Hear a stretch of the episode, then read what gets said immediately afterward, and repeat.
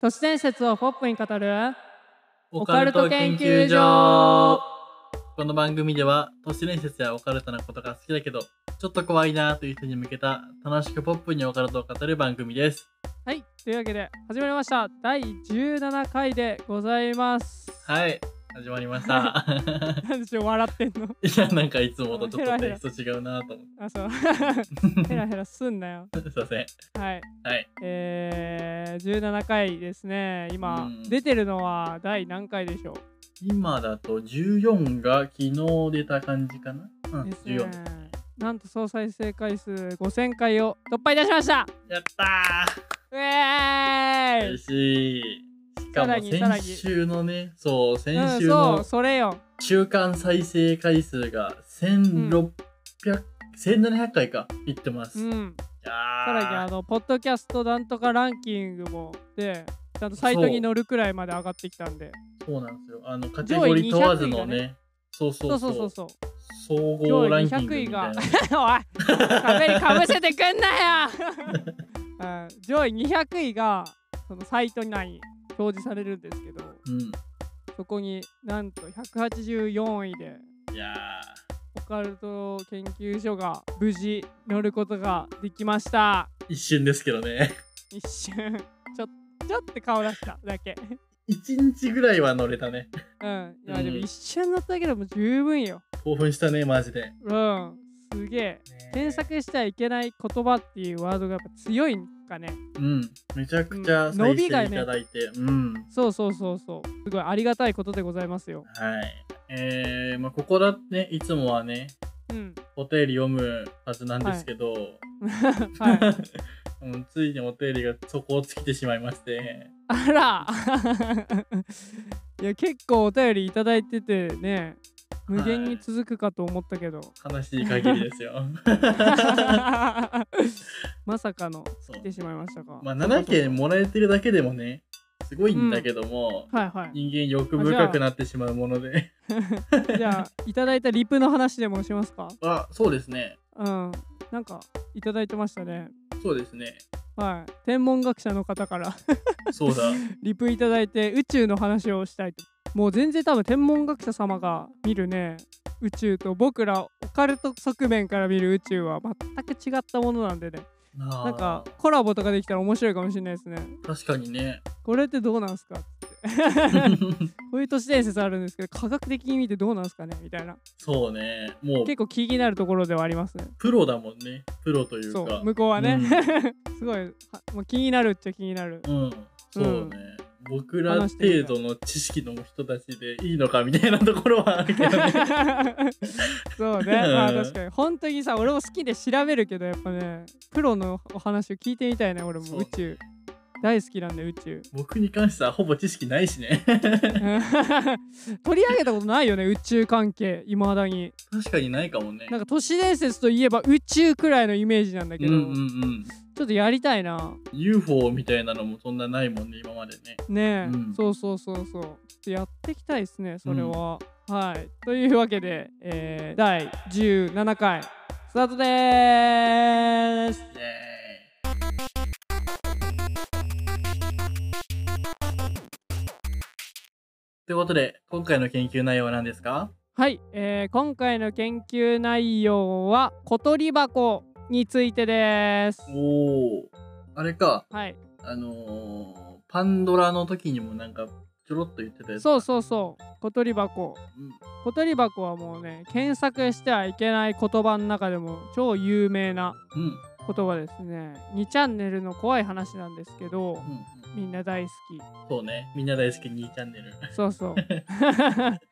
あめちゃくちゃこう長編の物語なんでねめちゃくちゃ要約してこうは解説というかお話をしていきたいと思います。小鳥箱聞いたことありますかともやくうん名前は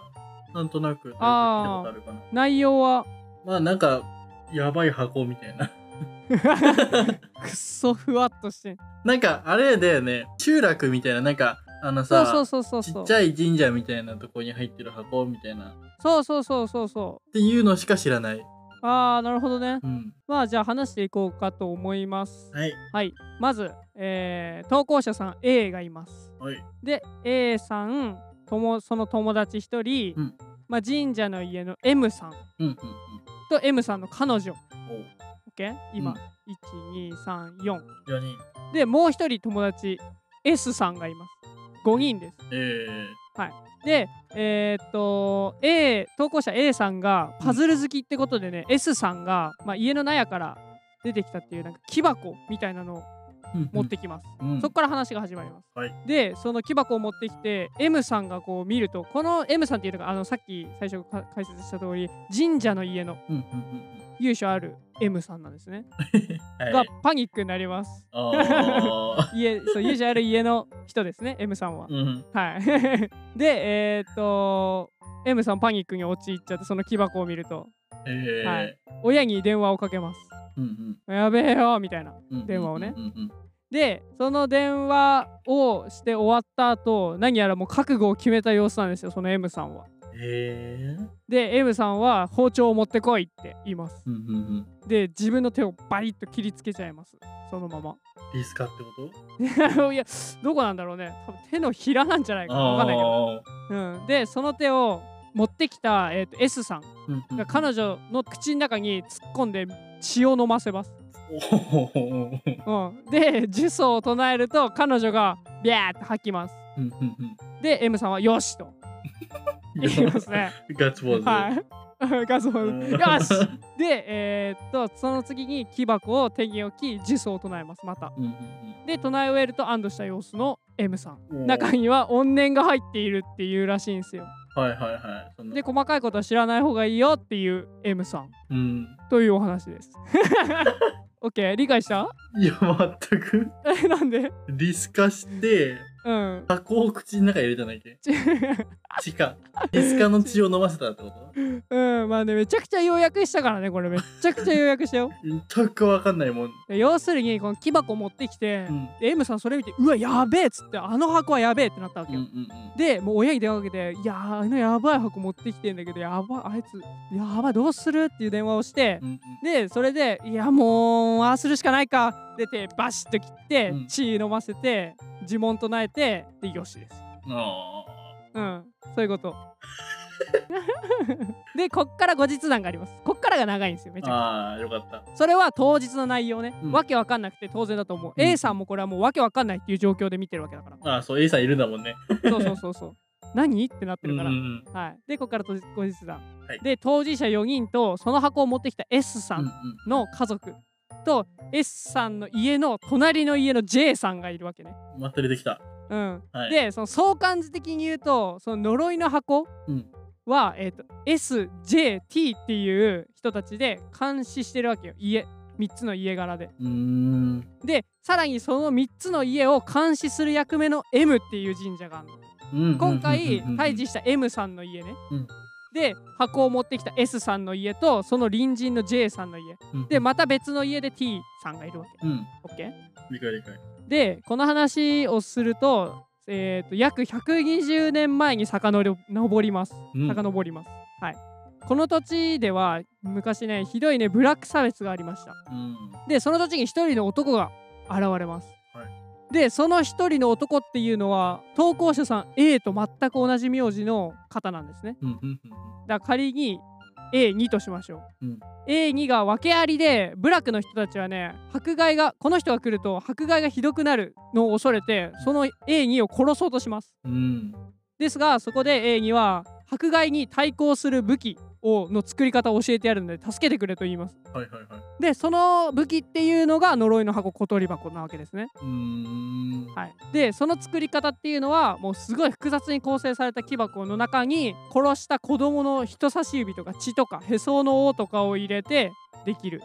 呪いの箱これが小鳥箱あの子供を取る箱って漢字で書くんですけあどー子供の人差し指とかのをものを取るから小鳥箱ですねでこの箱の中に鳥の方じゃないんだね。そう鳥じゃない小鳥じゃなくうーんて子供を取る箱で小鳥箱はい。でここで犠牲になった子どもの人数が増えれば増えるほど呪いが強くなるっていう箱なんですね。うーん。うん、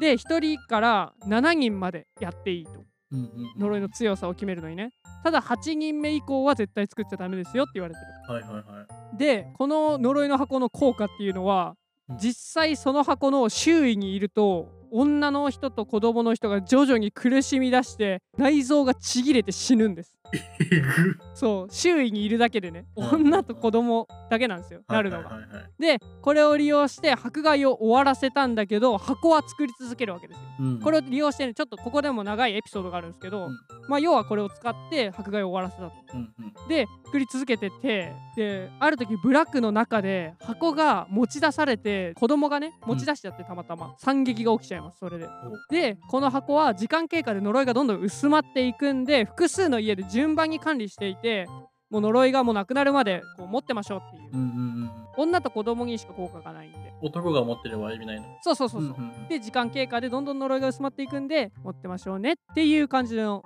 お話なんですよね、うんうんここで現代に戻ります、はいあお話はで今残っているのが7人を犠牲にした小鳥箱チッポーっていうんですけど 7, 7人を犠牲にした箱の名前がね、でこれがまあ残ってて一番呪い強いわけですよ7人のやつだから、ね、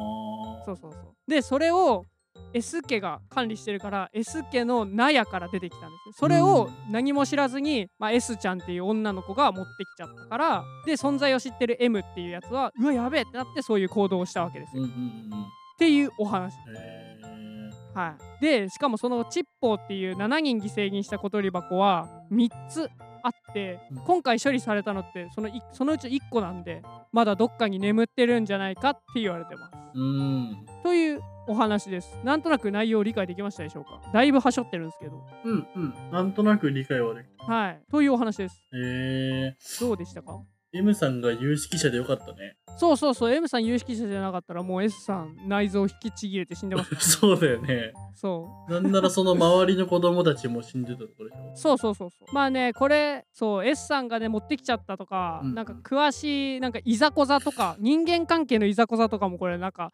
話の中には出てくるんですけど、そこら辺も結構カットしちゃってます。うん例えばなんだろうな S さんが簡単に持ち出せるような状況になっちゃったっていう原因もあるんですよ。うんまあうんそうだよね、子供の手にそ届うそうくそとうころに置いとくわけがないもんね普通そうそうそうそうそうおーとかまあまあまあぜひぜひ気になったら読んでみてください。うん面白いと思いますなかなか。長編なんでねなかなか難しいですね細かく。まあそうだよね解説するのはうん、まあこういう感じでねなんか閉鎖的なこう集落の伝承とかってなんか独自のものにね発達してるんでうんまあいろいろあって結構面白いこういう話で面白いなと思いますね。そうだね面白いねうん、という感じでした、えー小鳥箱紹介していきましたおおはいというわけで恒例のやつ、これのやつですね研究結果の発表の方をお願いいたしますえー今回は小鳥箱について研究していきました、はいはいえー研究結果は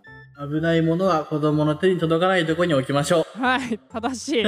その通りう、うん、それさえね、うんその通り守っとけばこんなこと起きなかったから、確かにあのさなんかよくさ書いてあるじゃんなんなんなんとかに何書いてある医薬品とかに書いてあるよねああそうね子供の手の届かないところには置かないでくださいとかそれをなんか小鳥箱にも書いと書いて貼っとけばよかったんだよあね確かにねなんで書かなかったんだろうね ね書いとくよ子供の手の届かないところに置かないでください 書いとくよは済んだかもしれないですね対象年齢とかね、はい、うん はいというわけで小鳥箱やっていきました、はい ええやっていったよやっていきました ねあー鼻がむずがゆいです知らねえマジでマジ知らねえいやーま検索してはいけない言葉が伸びるってことで取り上げました数字しか意識してないですねうん冗談ですこれ実はあのーまあ僕が今いる施設の人でなんか好きなオカルトとかありますみたいな話してて、うん小鳥箱がめっちゃ好きだったえー、なんでうん取り上げたんですよ本当は、うんうんうん、よかった そうなんかこういうねしゅ閉鎖的な集落とかそういうのがいいっていう話をねしてうんうんうんまあ確かにね面白いなって思いますよねこういうのそうだねありそうだのうもんちょっと怖いよねより、うんうん結構ね怖いよね、うんというお話ですはいいいかがでしたでしょうかオカルト研究所では解説してほしい都市伝説や皆様の体験談などさまざまなお便りをどしどしお待ちしております詳しくは概要欄をご覧くださいこの放送はポッドキャスト並びに YouTube にて配信しております YouTube チャンネルでは時々公開収録や企画会議などを生放送しておりますので、チャンネル登録をよろしくお願いいたします。はい、ちゃんと読めましたえ。らい。それでは次回の研究でお会いしましょう。あありがとうございました。た。